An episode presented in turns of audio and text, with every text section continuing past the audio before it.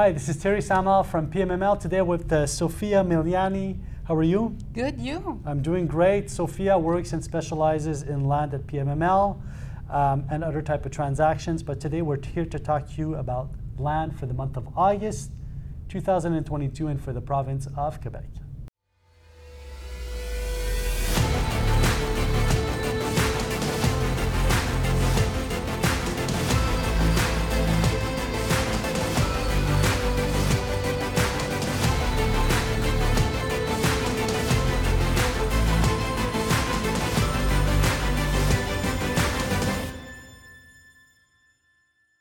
For the first transaction that we have in uh, the region of Montreal, we have uh, three lots that was sold in Côte Saint-Luc on uh, Sir Walter Scott in Montreal for a total of $6.6 million.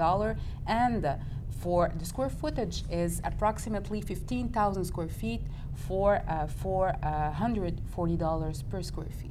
That's huge. $440 per square foot is huge. Um, so what we're seeing here is we're seeing tree lots, which are leftover lots in an area which is developed already with new row housing.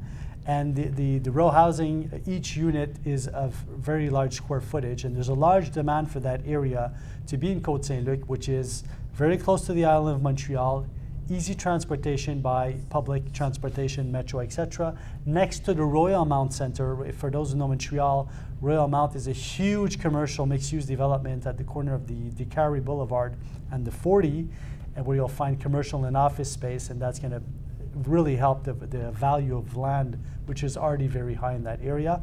I'm guessing that uh, these pieces of land are going to be uh, used to develop residential housing.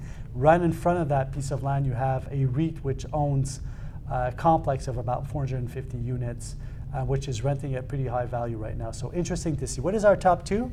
For the second transaction, we have uh, one transaction that ha- has been sold on uh, Pierrefonds, Roxboro, West Island, Montreal, on uh, Julie Street. That was sold for 1.6 million dollar and approximately 22,000 square feet, and a price per square feet of 70 dollars. Interesting. So when you're looking at, first of all, this site is in a neighborhood where there's apartment buildings, Yes. there's multifamily. It is at the dead end of a street, and it's a lot which is enclave, meaning a lot which is behind another multifamily, but that doesn't have a frontage on the main street. So when you see that, first of all, the buyer is known uh, from us here at PMML, very active buyer in the market. He's uh, active in development. And um, buying this lot is probably to build multifamily in an area where there's already high demand for multifamily. Also, this lot being enclaved, meaning that they had to put a private street to be able to go to the main street, means that there's not many lots available in that area. So the development of Montreal is going good.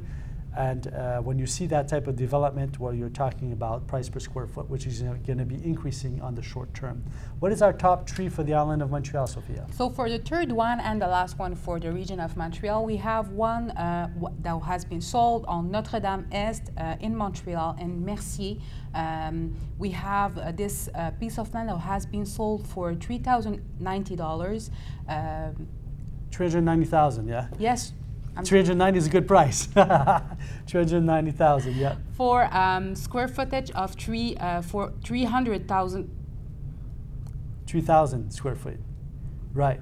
And you know what's, uh, what's going on with that area right now is that the, being on the extreme part east of Montreal, it's right before Hochelaga, which picked up quite a bit of dollars in value, and it's east of the uh, tunnel, meaning at the extreme east portion of the island. The extreme east portion of the island, that's where you have the refineries, which are slowly shutting down. So there's less noise pollution and there's less uh, pollution by oil odor, basically, of the refineries. And uh, so interesting to see that this site located on Notre Dame, which is one of the main streets that runs all the way down uh, on the waterfront, uh, all the way down to Repentigny. So interesting to look at this asset. Do we have other interesting sales of uh, pieces of land in the province of Quebec? Sure, we have uh, the top transaction in the province of Quebec. So the first one was um, an, an interesting uh, transaction that has been sold in Laval on Saint-Elzéar West that has been sold for $38 million for approximately uh, 44,000 square feet, and we talk about $860 per square feet. Wow, that's, that's also an incredible sale. For those who know Saint Elzéar, all of the transactions that we have looked at in the past are basically for high rises. Okay, so that's an area in development close to Carrefour Laval. Laval is a highly densified area, very commercial, with a lot of housing and high value per for rental. And now this, but this is not a rental land property, and that's what's interesting. So we have a buyer coming in, which is an international buyer, which has assets of close to uh, 675 billion dollars. That's buying this piece of land in Laval for future, probably industrial. If I'm looking at the portfolio of the buyer, probably industrial uh, Assets. assets being built. So as we know, there's a lot of demand for industrial space right now, uh, very well located, close to main uh, highways and roads. For the next one, we have a transaction in Mont Tremblant uh, on uh, Chemin du Village that had been sold also uh, for a really high price of 22 uh, million dollar and approximately uh, 1,200 square feet, and for the price of $1.70 uh, per square feet. Interesting. So we could talk about land development after you've worked very hard in the north end of Montreal lately to, to, to look at uh, price different pieces of land um, more on the residential side. But this site here, which is a site uh, of uh, 12 million, almost 12, almost 13 million square feet basically, Yeah. is a karting uh, circuit. For those who know karting, those small cars, you go sometimes with your children, you could go with friends, you do some karting. The buyer just bought the whole site. And what's interesting about this site, it's close to Tremblant, Tremblant, which is an international destination, which uh, people from the United States love to come out to ski or for leisure purposes. Also, our, our you know people in Montreal, uh, we love it in the province to go up to Tremblant. Very nice uh, place, a lot of restaurants, food, ski, a, lot, uh, a high ski hill, many golf courses, and this one is located very close to a golf course, very close to downtown Tremblant. We know the buyer; he's one of our customers, so probably major redevelopment on this huge piece of land. A little bit like what you would see on a golf course when somebody buys a golf course to redevelop for residential. So I'm really anxious to see what's going to happen here, Sophia. What's our next transaction? So for the next transaction, we're going to Gatineau. Um, for uh, this transaction, we are on Marguerite Maillé Street, and the transaction has been sold for five uh, point nine uh, million dollars, and we're talking about uh, ten thousand square feet for a price approximately of five hundred eighty dollars um, per square feet. So interesting to see now. For those who know the area, uh, at PMML, we, we like to work in price per square foot for land to be densified, but we also like to work in price per door for land to be densified for multifamily assets. This one here is located on a street which goes right into the Agora. The Agora is a brand new lifestyle center uh, where they've built huge buildings, huge commercial spaces, a incredible amount of underground garage space, uh, public spaces, parks, uh, a library, etc. And they are developing a whole neighborhood around that right now. It's very popular. And this piece of land is residual land that's left over. There's a couple of pieces of land like this that are all linked also to a uh, light bus train that's going to be coming into that area eventually. So that's why this transaction went for this price. Interesting. What's our next? Do we have something left over? Yes, sure. We have a, a listing that has been sold on Saint Julien, and the price it's uh, 2.8 million dollar for a square footage of approximately 3,000 uh, square feet, and we're talking about $10 per square feet for this transaction in Saint Julien. Right. So uh, uh, actually, just to correct you, the, the site is a little larger than that, but it's to build. And for those who know Saint Julien, first of all, it's a small community. There's not much in Saint Julien. You have your, your you know your local bank, your little church, a typical Quebec, uh, uh, you know, a countryside village going up uh, past Joliette, which is going to be developing right now for a lot of uh, leisure spaces. A lot of people have their secondary homes and their cottages in that area now because the price per land was a little lower. But Saint Julien is a small community. And when you drive up to Saint Julien, all of a sudden you see the huge apartment building coming up from nowhere that's built there. And this is what you're going to see in these small communities, which are well located in the next few years. Why? Because the local clientele that are selling their secondary houses, that are that are that. Oh, sorry, the clientele that's local that's selling their primary house for people picking them up as a secondary house location, basically, have to go somewhere. And often they're 65 years and above, and they're willing to pay a high price for an apartment unit. And this site is for an apartment unit or a condominium site also for something that's going to be uh, helping the densification of a local community as Saint Julien. Very interesting sale. I'm very excited to see that these small villages are seeing more population come to them. So for the next one, we're going in South of the Montreal. We're going to Châteauguay on Street uh, Bélanger. Uh, for this transaction, uh, we have a price of $2.8 million and we have a square footage approximately of 6,100 uh, square feet. And we're talking about approximately $5 per square feet for uh, this uh, transaction in Châteauguay.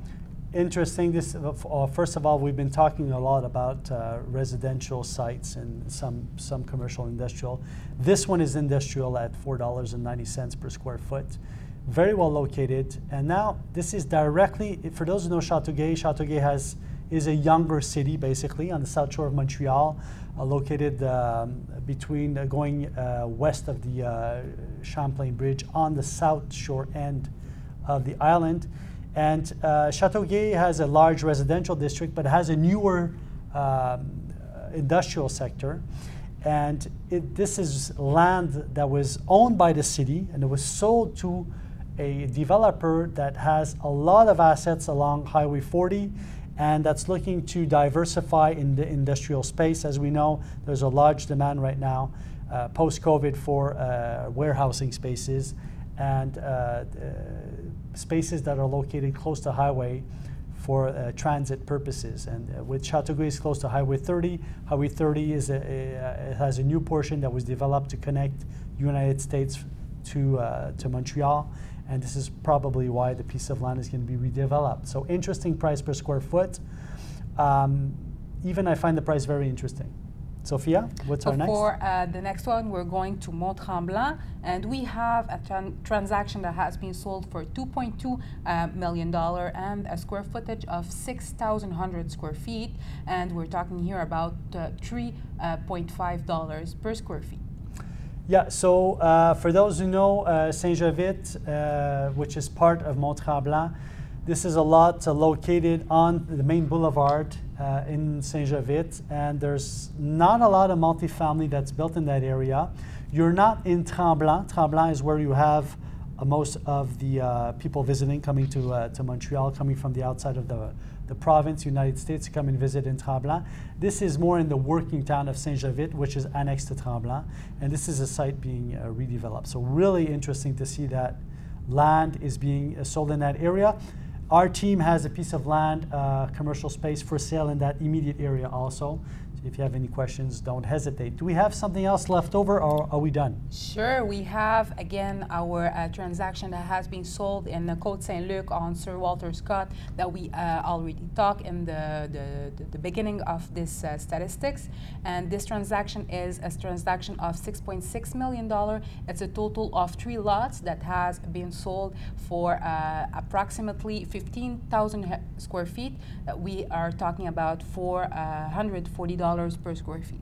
So take a popular neighborhood and take the last pieces of land to be sold in that neighborhood with the you know the, uh, the the motivation of the buyer to pay a high price and this is what you get as far as a result super so do we have anything left over sure we have the last transaction that we have on joliette here on uh, Base de Roc Street that has been sold for $2 million, and we're talking about uh, approximately 200,000 square feet, and we're talking about $7, $7.5 uh, per square feet. So when you see a piece of land like that sold in that area, basically, of course, very popular. Joliette is on the map. Uh, we're seeing a lot of multifamily being built in that area. A large demand for commercial also. Uh, so you know, if you you want to invest in a piece of land and you're willing to go outside of Montreal, go to higher densified areas where there's services, where there's a hospital, where there's public services, and you'll be able to uh, definitely build and, and find your, your leverage in that type of sector. Now, to wrap up, Sophia, um, if we're talking about uh, the north shore of Montreal, because there's a lot of people that have been buying smaller pieces of land, what are they looking for right now? They're looking for a piece of land in the North Shore to build multifamily dwellings. The, they are looking also to build residential uh, properties uh, in the North Shore, and uh, we are looking also of uh, people that are asking for commercial lands uh, in the North Shore, especially in Laval, Mirabel, and all those uh, region in the North Shore are really in demand for commercial and industrial uh, dwellings and lands. Excellent. So, thank you very much for your, your time today, and we'll see you on next time for our next presentation. From there on, take care.